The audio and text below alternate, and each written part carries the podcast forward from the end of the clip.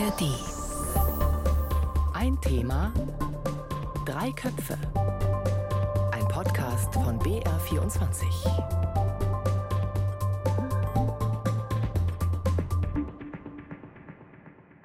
Hallo bei Ein Thema Drei Köpfe. Ich bin Jean-Marie Magro. Seit dem Urteil des Bundesverfassungsgerichts zum Klima- und Transformationsfonds stecken wir in einer neuen Realität, wie Bundeskanzler Scholz es unter der Woche im Bundestag ausgedrückt hat.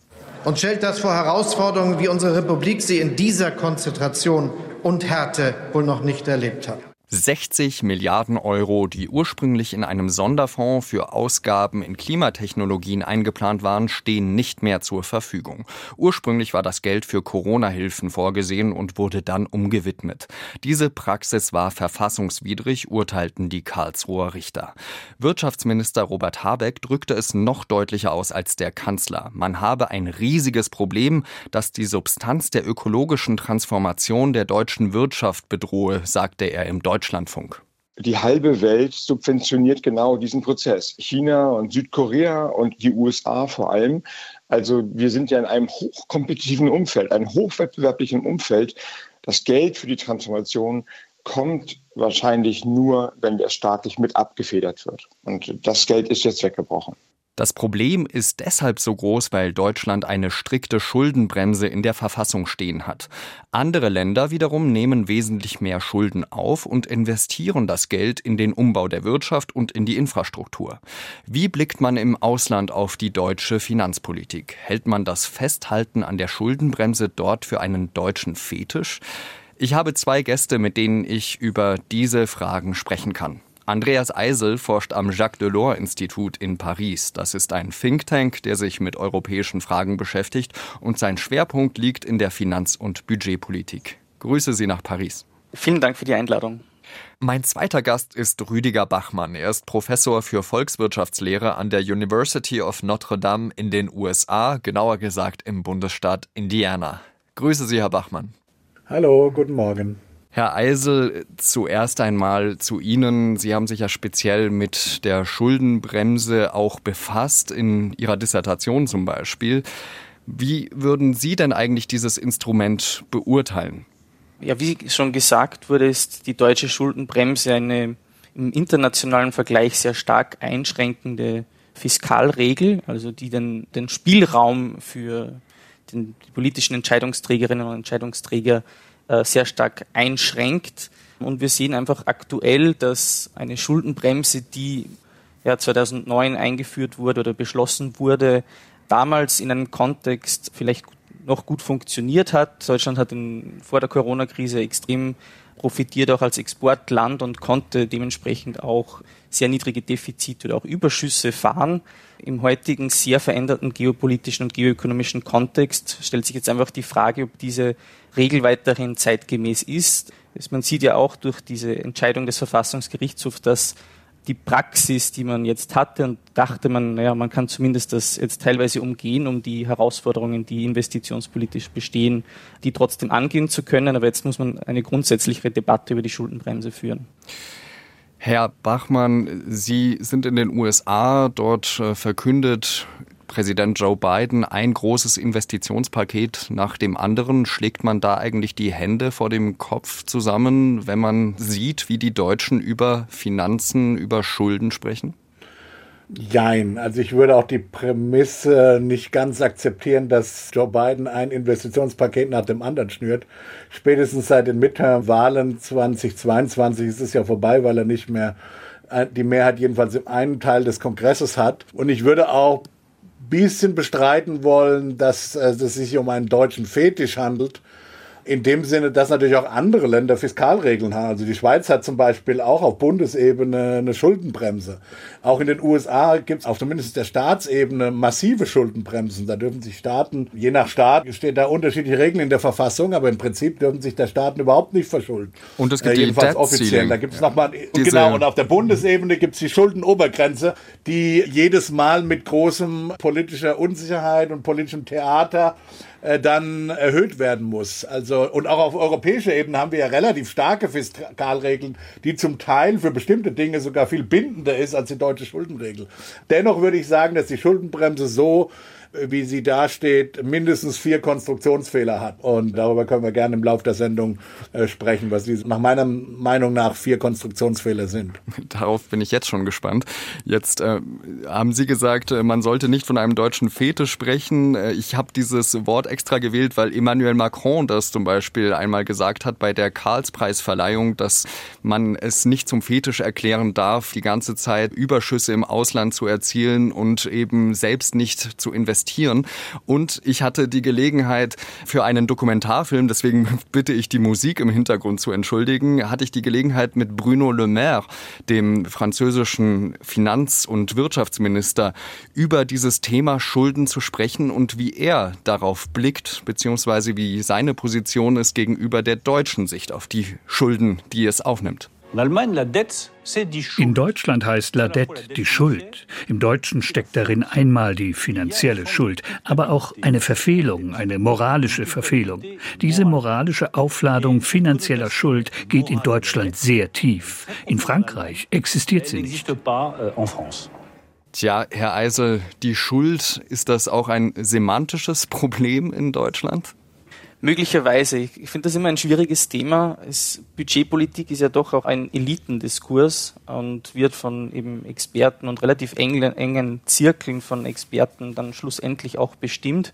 Natürlich kann man wahrscheinlich in Deutschland leichter eine Budgetpolitik verkaufen, in der es quasi um eine sogenannte nachhaltige Budgetpolitik geht, in der Schulden möglichst vermieden werden. Und es ist tatsächlich auch so, wenn man mit Politikerinnen und Politikern in Deutschland und Frankreich eben über Verschuldung redet, dass da auch unterschiedliche Erklärungen vorangestellt werden, wie man mit solchen Schulden eben umgehen soll. Wie sehen die ähm, aus?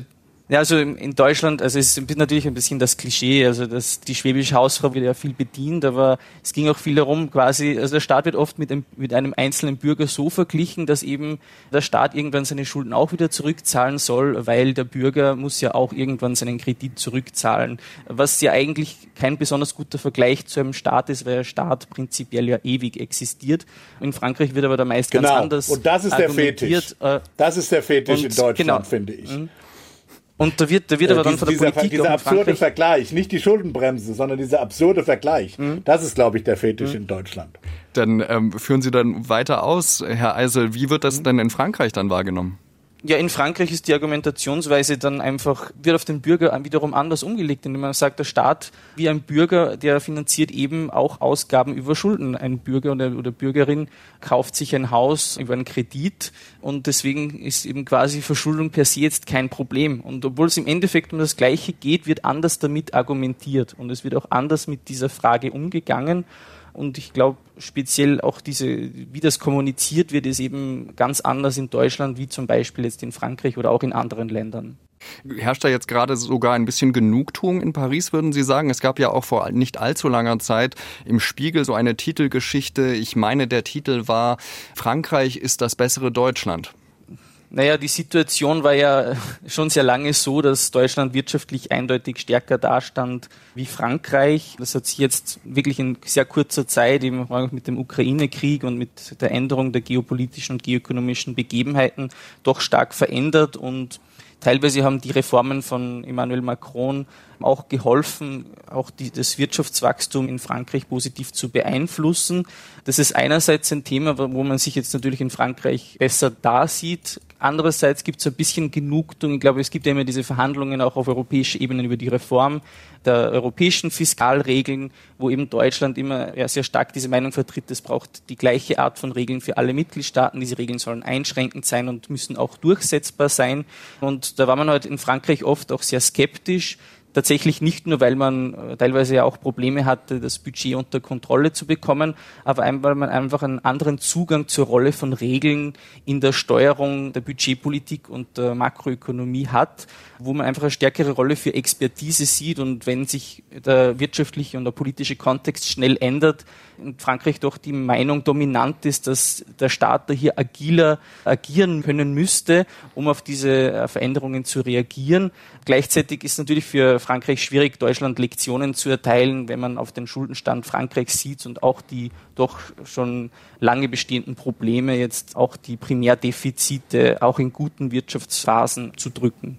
Ich wollte gerade eben auch sagen, in Deutschland stehen wir ja bei einer Gesamtverschuldung von 64 Prozent des Bruttoinlandsprodukts, meine ich. Da sind wir jetzt in Europa vielleicht nicht der Musterschüler, aber immer noch relativ gut positioniert.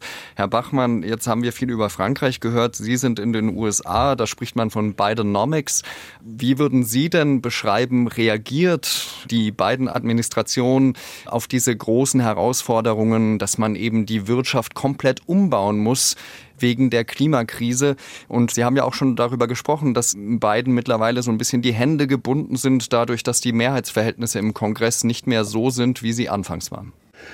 Ja, also auch das wird, glaube ich, in Deutschland sehr oft falsch wahrgenommen weil es gibt ja im Prinzip drei Möglichkeiten, also drei große Politikoptionen, mit dem Klimawandel umzugehen. Das eine ist Ordnungsrecht, also bestimmte Dinge einfach zu verbieten oder bestimmte Dinge anzuordnen, also ab dann keine Ölheizung mehr oder so, das ist Ordnungsrecht. Dann Subventionen, das heißt zu sagen, wenn du was Gutes fürs Klima machst, also zum Beispiel eine Wärmepumpe einbaust, dann lege ich dir noch einen, einen fetten Scheck oben drauf. Und eben der CO2-Preis typischerweise wegen verteilungspolitischen Überlegungen dann zusammen mit einem Klimageld. Äh, das sind die drei Möglichkeiten, die man hat, ganz abstrakt gesprochen. Und selbst in dem vorherigen Kongress, also noch vor den Midterms 2022, äh, war es eben so, dass die Demokraten im Senat ja nur eine sehr knappe Mehrheit hatten. Und es ist eben so, dass in den USA normale Gesetze durch den Senat mit einer qualifizierten Mehrheit nur durchgehen können. Also dieses berühmte Filibuster oder Filibuster. Hm. Das heißt, im Senat braucht man da 60 Senatoren. Die hatten die Demokraten nie. Die Ausnahme, die große Ausnahme sind Haushaltsgesetze. Ja? Das heißt, für die beiden Administrationen gab es überhaupt nur einen Weg überhaupt nur einen Weg, Klimaschutzgesetzgebung endlich auf den Weg zu bringen. Weil Ordnungsrecht ginge nicht. Da kann man ein bisschen über Verordnungen machen, aber auch nicht so viel. Da steht der oberste Gerichtshof in den USA dagegen, die der Exekutive einfach diese Macht nicht gibt. Also geht nicht über Ordnungsrecht. Den CO2-Preis kann er auch nicht machen. Das haben einige Staaten gemacht. Aber der Bund kann es nicht machen. Da hätte er im Senat eben diese Supermehrheit gebraucht. Die einzige Möglichkeit war, das Ganze über ein Haushaltsgesetz zu machen und das bedeutet Subventionen. Und das hat Biden am Ende gemacht. Meiner Meinung nach richtigerweise, weil die USA endlich einsteigen musste in eine vernünftige Klimaschutzgesetzgebung, ist aber nicht unbedingt ein Ausdruck politischer Funktionalität und politischer Stärke der beiden Administrationen, sondern das genaue Gegenteil. Und was das jetzt sozusagen bringt, für den Klimaschutz und aber auch, und das ist ja der eigentliche Grund, warum man in Deutschland, so, zum Beispiel Robert Habeck, das gerne über die Subventionsschiene machen würde und eben nicht über Ordnungsrecht, beziehungsweise was Ökonomen ja bevorzugen würden, den CO2-Preis, ist eben, dass man damit eine ganz gehörige Portion Industriepolitik verbinden kann. Also mit anderen Worten, Solarpanelproduktion in Deutschland oder eben in dem Fall in den USA ansiedeln, etc., etc. Und ob das wirklich funktioniert, das wissen wir noch nicht, ehrlich gesagt. Da ist die Jury, steht da noch aus, ob da wirklich Arbeitsplätze geschaffen worden sind in größerem Stil. Ich glaube, das wissen wir tatsächlich noch nicht. Sie sind ja beides Wirtschaftswissenschaftler. Äh, ich habe tatsächlich auch im Studium Volkswirtschaftslehre belegt, beziehungsweise darin meinen Bachelor gemacht, aber ich bin weit nicht auf Ihrem Niveau. Was ich aber mitgenommen habe aus dem Studium war, dass Ökonomen immer unzufrieden sind, wenn es Subventionen gibt, weil die nie dazu führen, dass man die besten Ergebnisse erzielt. Die sind immer ineffizient, hieß es bei mir im Studium. Ich habe mich jetzt aber Dann gefragt. Hatten Sie aber ein schlechtes Studium. Dann hatten Sie ein schlechtes Studium. Sehen das Sie mal? Das, diese Botschaft darf man nicht als Ökonom heraussenden. Tja, das ist die Münchner Schule, sehen Sie mal. Aber jetzt wollte ich Sie eben fragen, Herr Bachmann. Schlechte Schule.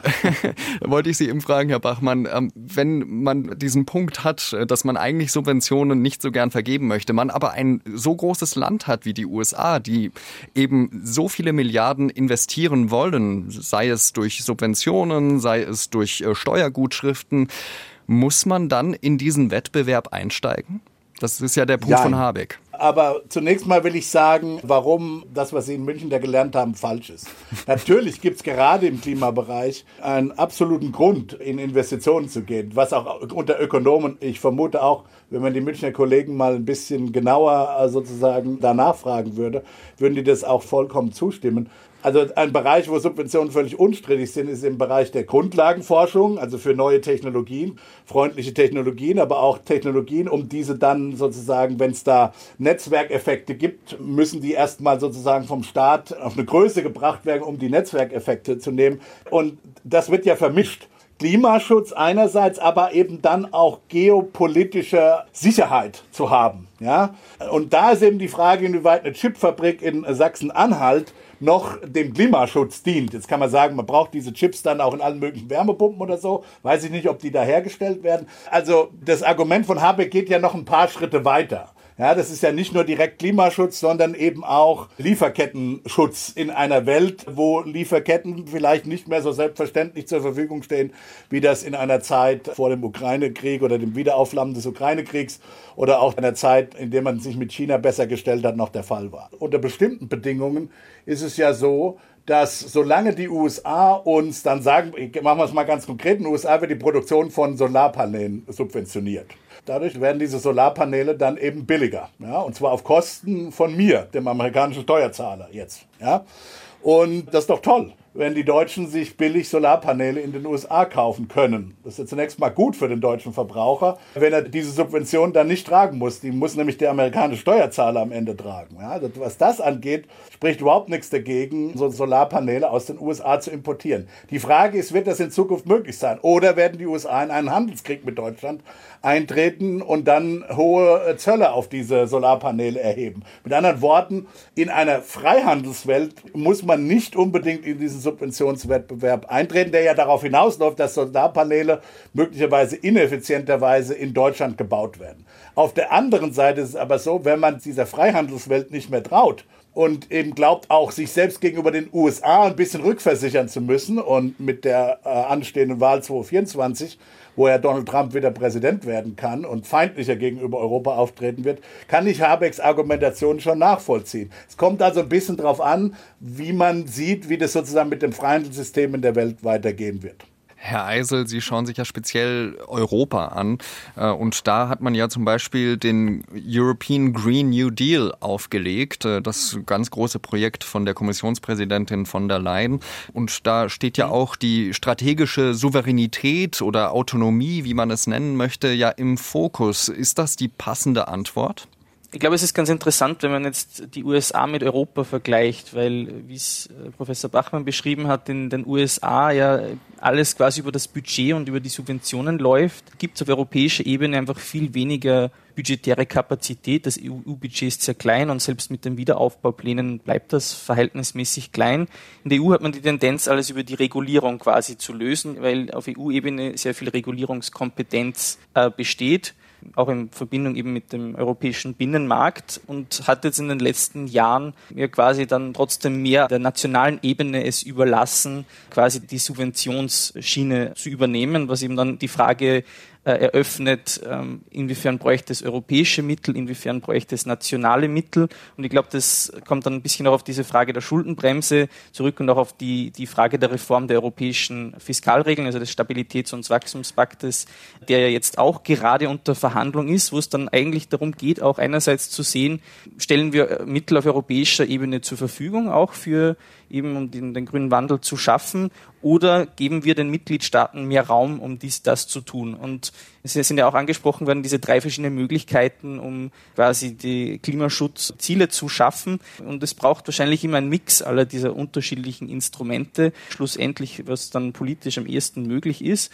Und es gibt eben dann auch diese zwei Thematiken, die angesprochen wird. Einerseits Industriepolitik, die man schaffen muss, um auch irgendwie den eigenen Standort äh, zu halten. Und also wenn man jetzt nur zum Beispiel die Autoindustrie in Deutschland nimmt, das ist schon ein sehr extrem wichtiger Arbeitgeber, bringt sehr viel Geld quasi in das Land und es hängen auch sehr viele andere Wirtschaftszweige oder Bereiche daran. Und dann besteht einerseits die Frage, wenn es so viele Subventionen in, in Drittstaaten gibt, welche dieser Sektoren man quasi durch Subventionen auch verteidigen will oder glaubt selber, dass die produktiv genug sind, dann langfristig auch überleben zu können? Oder will man alles subventionieren? Subventionieren und welche Bereiche will man subventionieren, eben um diese Souveränität zu erreichen, wo es eben immer mehr diese Gefahr gibt, dass man quasi zu sehr von Drittstaaten abhängig ist und man quasi in so eine Art von Wirtschafts Wirtschaftskriege kommen könnte. Die Solarpanels sind ein gutes Beispiel, wo es wahrscheinlich wenig Sinn macht, heutzutage noch in Europa stark hinein zu investieren. Aber es gibt andere Bereiche, wo Europa und Deutschland auch entweder Weltmarktführer ist oder nahe dran und wo es auch Sinn macht, wenn in Drittstaaten quasi hier extreme Subventionen gegeben werden an die eigenen Firmen, hier doch schon aufzupassen, dass man quasi nicht ein, ein Teil der produktiven Wirtschaftsstruktur hier verloren geht. Wo, Herr Bachmann, würden Sie denn da vor allem Gelder einsetzen. Also was wir hier zum Beispiel vor Ort immer wieder diskutieren ist, wir müssen unbedingt die Industrie auf grünen Stahl umstellen. Äh, Herr Habeck bringt immer wieder das Beispiel, dass er bei ThyssenKrupp gewesen sei und dass man ihn dort förmlich darum flehe, dass er dort äh, seine Finanzgelder einsetzt. Aber welche strategischen Bereiche sollte man da auf jeden Fall besetzen? Wo sollte man auf jeden Fall investieren und eben gegebenenfalls dafür auch Schulden aufnehmen? Also, das, was man auf keinen Fall tun sollte, ist auf diese Lobbygruppen zu hören. ist doch klar, dass wenn der zu ThyssenKrupp geht, dass die sagen, ja klar, wir wollen erhalten werden und wir wollen notfalls unbegrenzte Subventionen vom deutschen Steuerzahler bekommen, damit wir erhalten bleiben. Das ist ja völlig klar. Das ist die Aufgabe von ThyssenKrupp-Managern. Robert Habecks Aufgabe ist, das erstmal zur Seite zu legen, finde ich. Weil er ist ja nicht dafür gewählt, dass er die Interessen von ThyssenKrupp äh, vertritt, sondern eben des deutschen Volkes, um es mal etwas pathetisch zu sagen. Also das muss man sich genau angucken. Ehrlich gesagt weiß ich das gar nicht so genau, was da wichtig ist. Also beim grünen Stahl, die Frage ist halt, wer könnte das und würde das auf dem Weltmarkt produzieren? Ja? Und sind das verlässliche Partner? Ja, wenn man jetzt die sehr enge Sicht hat, dass eigentlich nur Europa selbst und vielleicht noch nicht mal die, also mit anderen Worten nicht mal Nordamerika, aber auch nicht Südamerika aber auch nicht so ein Land wie Südkorea zum Beispiel. Oder Länder, die vielleicht in etwas fernerer Zukunft, weil sie vielleicht die Fähigkeiten noch nicht haben, aber eben gut ausgestattet sind mit erneuerbaren Energien. Ich denke da an Saudi-Arabien oder Marokko oder auch Namibia. Wenn man glaubt, dass alle diese Länder letztlich nicht zuverlässig sind, also das heißt im Falle eines Falles äh, uns in einen Wirtschaftskrieg vermitteln können, dann muss man äh, dann halt Allerdings unter massivsten Wohlfahrtsverlusten grünen Stahlproduktion in Deutschland erhalten, vermutlich. Und dann ist das auch zu rechtfertigen. Ich würde halt ein Fragezeichen dahinter stellen, ob das wirklich die Antwort für eine Wirtschaftspolitik des 21. Jahrhunderts sein kann, indem man in so eine, ja, in so eine massive Autarkie zurückgeht. Also mit anderen Worten, glaubt, alles selber machen zu müssen und zu können. Das schon aufgrund des demografischen Wandels in Deutschland. Wenn man dann auch noch immigrationsfeindlich ist, und die deutsche Gesellschaft ist nicht unbedingt sehr offen, was jedenfalls außereuropäische Migration angeht. Das ist einfach eine Milchmädchenrechnung. Man wird nicht alles selber, was man braucht, selber produzieren können. Oder man kann das nur unter massiven Wohlfahrtsverlusten tun. Herr Bachmann, Sie haben vorhin schon darüber gesprochen, dass Sie vier Punkte auszusetzen haben an der Schuldenbremse. Jetzt äh, haben Sie die Gelegenheit aufzuzählen. Nummer eins, das würde der Koalition zwar in dem Moment jetzt nichts nützen, weil die Zinsen hoch sind, aber wir hatten ja auch die Schuldenbremse schon gültig, als die Zinsen noch niedrig waren oder sogar negativ waren. Und da hat uns der Markt gesagt, deutsche Schulden, her damit, wir wollen eure Staatsanleihen halten. Deswegen hatten die so eine niedrige Rendite oder sogar eine negative Rendite. Ja? Und diese Marktsignale werden von der Schuldenbremse überhaupt nicht berücksichtigt. Und man hätte schon viel früher nämlich diese Schulden aufnehmen können, zu wesentlich günstigeren Bedingungen, um viel früher in die Klimatransformation einzusteigen. Nummer zwei ist, dass jetzt in Zusammenklang mit dem Urteil des Bundesverfassungsgerichts, dass er diese haushalterischen Prinzipien der Jährig und Jährlichkeit so betont hat, es mit dieser Schuldenbremse schwierig wird, wirklich Stabilisierungspolitik zu machen. Also wir sind in der Krise. Man darf dann zwar in der Krise, solange der Schock anhält, darf man die Notfallsausnahme ziehen, aber es ist eben überhaupt nicht klar, ob dann noch äh, sozusagen der Anlass der Krise vorbei ist, aber die Krise typischerweise sich ja erst in die Wirtschaft langsam reinfrisst, ob man dann überhaupt noch Schuldenbremsenausnahmen ziehen darf. Das sollte zumindest geklärt werden in der Reform, damit das absolut verfassungsrechtlich wasserdicht ist dass vor allem die Teilnehmer in der Wirtschaft da Sicherheit haben und sich nicht jedes Mal wundern müssen, ah, muss jetzt noch eine Ausnahme gezogen werden, klappt das überhaupt und so weiter. Der dritte Punkt, der damit ein bisschen zusammenhängt, ist, dass man auch längerfristig manchmal Fiskalpolitik betreiben will, die eben, Ökonomen nennen das auf Englisch Forward Guidance. Ja, also klar sagen, wir, was Sache ist, wo wollen wir hin in die nächsten zehn Jahre zum Beispiel. Ich weiß, dass Demokratietheoretiker da nervös sind, weil das bedeutet, dass jetzige Regierungen durchaus auch zukünftige Regierungen etwas binden. Das tun sie aber ohnehin mit ihren Entscheidungen, mit ihren heutigen Investitionsentscheidungen sowieso. Und das vierte Problem ist, was machen wir mit Investitionen? Weil wir haben es ja schon angedeutet, das gilt ja noch nicht mal für den Privatmann, dass er Investitionen aus den laufenden Einnahmen bezahlt. Keiner baut sich ja ein Haus aus den laufenden Einnahmen, sondern man nimmt halt eine Hypothek auf. Und auch das muss letztlich für die Fiskalpolitik im Bund möglich sein, so wie es früher war unter der goldenen Regel, als ja Investitionen ausgenommen waren von der Schuldenregel oder der Schuldenbegrenzung. Da haben wir allerdings das Problem, dass äh, wie man genau den Investitionsbegriff dann festlegt, ist eine hochpolitische äh, Geschichte. Können Sie diese vier Punkte von Herrn Bachmann unterschreiben, Herr Eisel? Ja, das kann ich großteils unterschreiben. Also aus ökonomischer Sicht gibt es halt einfach äh, Teile der Schuldenbremse, die äh, eben nicht dem entsprechen, was makroökonomisch in einer gewissen Situation eben Sinn macht und was eben auch Sinn macht in Bezug auf Investitionen. Es ist natürlich schon so, dass es Sinn macht, dass man Investitionen eben über Schulden finanzieren kann. Ja, die Frage ist jetzt, wie man am besten diese Reform angehen kann oder wie man einerseits mit diesem Urteil des Verfassungsgerichts umgehen soll, aber auch andererseits weiter vorangeht. Also eine Möglichkeit, die ja quasi verfassungskonform war, war ja zum Beispiel für das Sondervermögen der Bundeswehr, wo man das quasi einfach auch in die Verfassung geschrieben hat, dass sozusagen sieben, also 100 Milliarden Euro jetzt quasi nicht in die äh, Schuldenbremse reinfallen. Das ist aber natürlich auch etwas problematisch, weil es ja dann die Logik hinter der Schuldenbremse oder hinter einer Fiskalregel, die ja versucht, das Gesamtbild des Budgets oder der Budgetpolitik einzufassen, eben auch äh, konterkariert zu einem gewissen Grad. Und, Wenn ich Sie da äh, kurz eben unterbrechen darf, weil das Problem ist ja vor allem hier in Deutschland, äh, dass man für eine Änderung der Verfassung, eben auch eine Abänderung der Schuldenbremse, eine Zweidrittelmehrheit im Deutschen Bundestag dafür brauchen würde. Und das ist mit Herrn Merz und der Union nicht zu machen, hat er gesagt. Und äh, ein Grund dafür, der sei auch Europa. Hören wir kurz rein. Wenn in Deutschland die Dämme brechen, werden sie auch in allen anderen Ländern der Währungsunion nicht halten. Da hat Deutschland eine Vorbildfunktion und die müssen sie, ob sie wollen oder nicht, auch wahrnehmen. Ist das ein politisches Spiel, Herr Eisel, oder hat er da wirklich recht? Ich würde das eher als ein politisches Spiel und natürlich auch den Versuch davon zu profitieren, was natürlich eine Blamage jetzt für die Ampelregierung war, dass diese Finanzierungsstrategie für die verschiedenen Investitionen eben verfassungswidrig schlussendlich war. Man hat ja von Anfang an, ja, war uns war ja allen bewusst, dass das ja eine Umgehungskonstruktion ist. Also man, man lässt formell die Schuldenbremse so wie sie ist bestehen, nützt aber irgendwie Schlupflöcher oder nicht klar definierte bestimmte Elemente dieser Schuldenbremse aus, um eben mehr Investitionspolitik betreiben zu können. Würde das bedeuten, dass in Deutschland die Dämme brechen?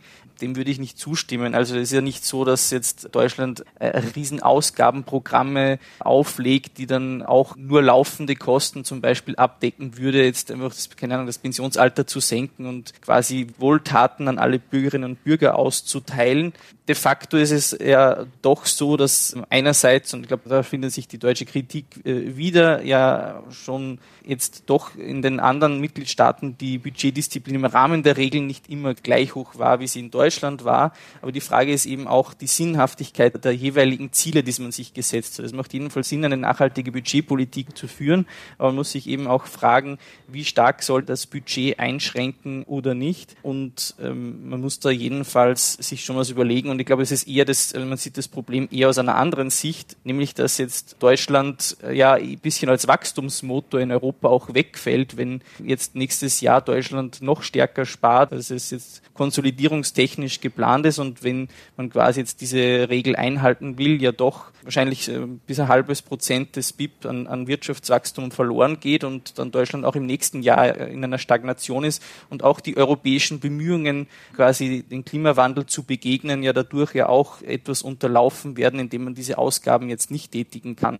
Also ob dadurch jetzt alle Dämme brechen, das wage ich zu bezweifeln, wenn man jetzt das ändern würde. Ich glaube, es würde eher befürwortet werden, auch generell von den europäischen Partnern, dass man sich einfach hier überlegt, dass die deutsche Schuldenbremse einfach einfach so abgeändert wird, dass auch wirklich große Investitionsbedarfe, die bestehen, auch ja, verfassungskonform abgedeckt werden können und ja auch internationale Medien, die durchaus wirtschaftsliberal sind, wie Financial Times, die sprechen ja auch davon, dass hier dringend Maßnahmen gesetzt werden müssen und auch die Schuldenbremse jetzt auch überdacht werden muss. Herr Bachmann, es gibt Ich würde ja sogar so weit Bitte. gehen, dass es dumm ist. Es ist einfach dumm. Es ist in sich inkonsistent. Merz versteht sein eigenes Weltbild nicht. Wenn ich nämlich tatsächlich Merz Weltbild habe und so denke, dass der europäische Süden, die Italiener und die Spanier und die Franzosen alle weiches Geld haben und Geld ausgeben und so weiter und so fort, ja, dann ist es geradezu dumm für Deutschland, sich auch zurückzuhalten. Und zwar aus folgendem Grund. Weil was dann passieren würde, es gibt dann zwei Dinge, die dann passieren würden. Entweder gibt es Inflation, wenn das nicht sozusagen realwirtschaftlich diese Ausgabenprogramme sozusagen abgedeckt werden können. Dann gibt es Inflation, die lässt die EZB entweder laufen oder noch wahrscheinlicher wird sie auf Zinserhöhungen damit reagieren, früher oder später. Also mit anderen Worten, was dann passieren würde, ist, dass Deutschland nicht mal ein kurzfristiges Wachstum hatte. Also Deutschland krebst dann eben tatsächlich in so einer Stagnation rum, während sich der europäische Süden mit seinen Ausgabenprogrammen wenigstens ein bisschen Wachstum und ein bisschen Erholung am Arbeitsmarkt erkauft.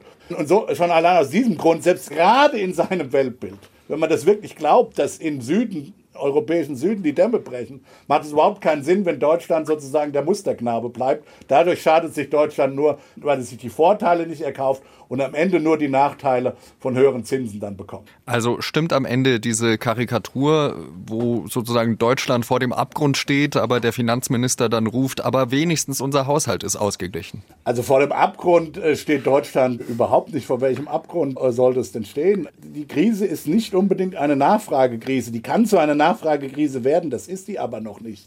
Also es ist nicht so, dass es darum geht, jetzt einfach wie in der Corona-Krise zum Beispiel oder wie es wichtig gewesen wäre, während der europäischen Finanzkrise über massive Nachfragestabilisierung die Wirtschaft zu stimulieren. Das ist nicht, glaube ich, angesagt in dieser Stunde.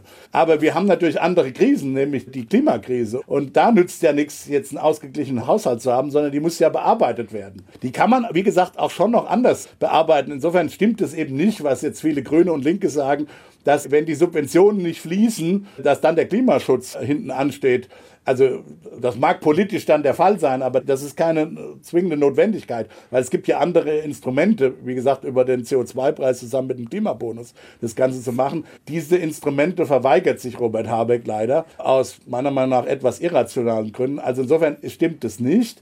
Aber auf der anderen Seite ist eben die Schuldenbremse schon, da, da hat er einen Punkt. Und da hat die CDU und vor allen Dingen, wie gesagt, wir haben es ja schon drüber gesprochen, über den Fetisch, diese Idee, dass Schulden irgendwie was Schlimmes sind, dass Schulden sind ein Instrument der Wirtschaftspolitik. Und weil sie eben auch ein Instrument der Wirtschaftspolitik sind, äh, haben Schulden nochmal eine andere Bedeutung als für einen Privatmann. Das heißt, diese Vergleiche mit dem Privatmann, das ist alles schlechte Wirtschaftspolitik. Und davon müsste sich die CDU, eine aufgeklärte CDU, ein aufgeklärter Konservatismus, müsste sich von diesen Spinnereien, Phantasmagorien, würde ich fast sagen, ähm, endlich mal lösen und auf eine rationale äh, Wirtschaftspolitik. Und der Kollege hat es ja angesprochen. Und ich würde mich selber eher als liberalen, konservativen Ökonomen, ich bin ja kein linker Ökonom, auch nicht bekannt als linker Ökonom, aber ein bisschen ökonomischer Sachverstand wünscht man sich halt auch von Konservativen und Liberalen. Ja, dann bleibt mir nur vielen Dank Ihnen beiden für diese engagierte Diskussion zu sagen. Und wenn euch die Regierungskrise nach dem Urteil des Bundesverfassungsgerichts noch mehr interessieren sollte, dann hört doch mal ins Dossier Politik rein. Darin spricht meine Kollegin Ina Kraus mit der Hauptstadtkorrespondentin Barbara Kostolnik und dem Politikwissenschaftler Albrecht von Lucke über die Halbzeitbilanz der Ampelkoalition. Das Dossier Politik könnt ihr in jeder Podcast-App hören, zum Beispiel in der ARD Audiothek, was ihr ja wahrscheinlich schon jetzt gerade tut. Und wenn ihr noch Feedback zu unseren Sendungen habt, schreibt uns gerne an redaktionpolitik.br.de. Redaktion Politik in einem Wort. Ein Thema, drei Köpfe. Heute mit Rüdiger Bachmann, Andreas Eisel und Jean-Marie Magro.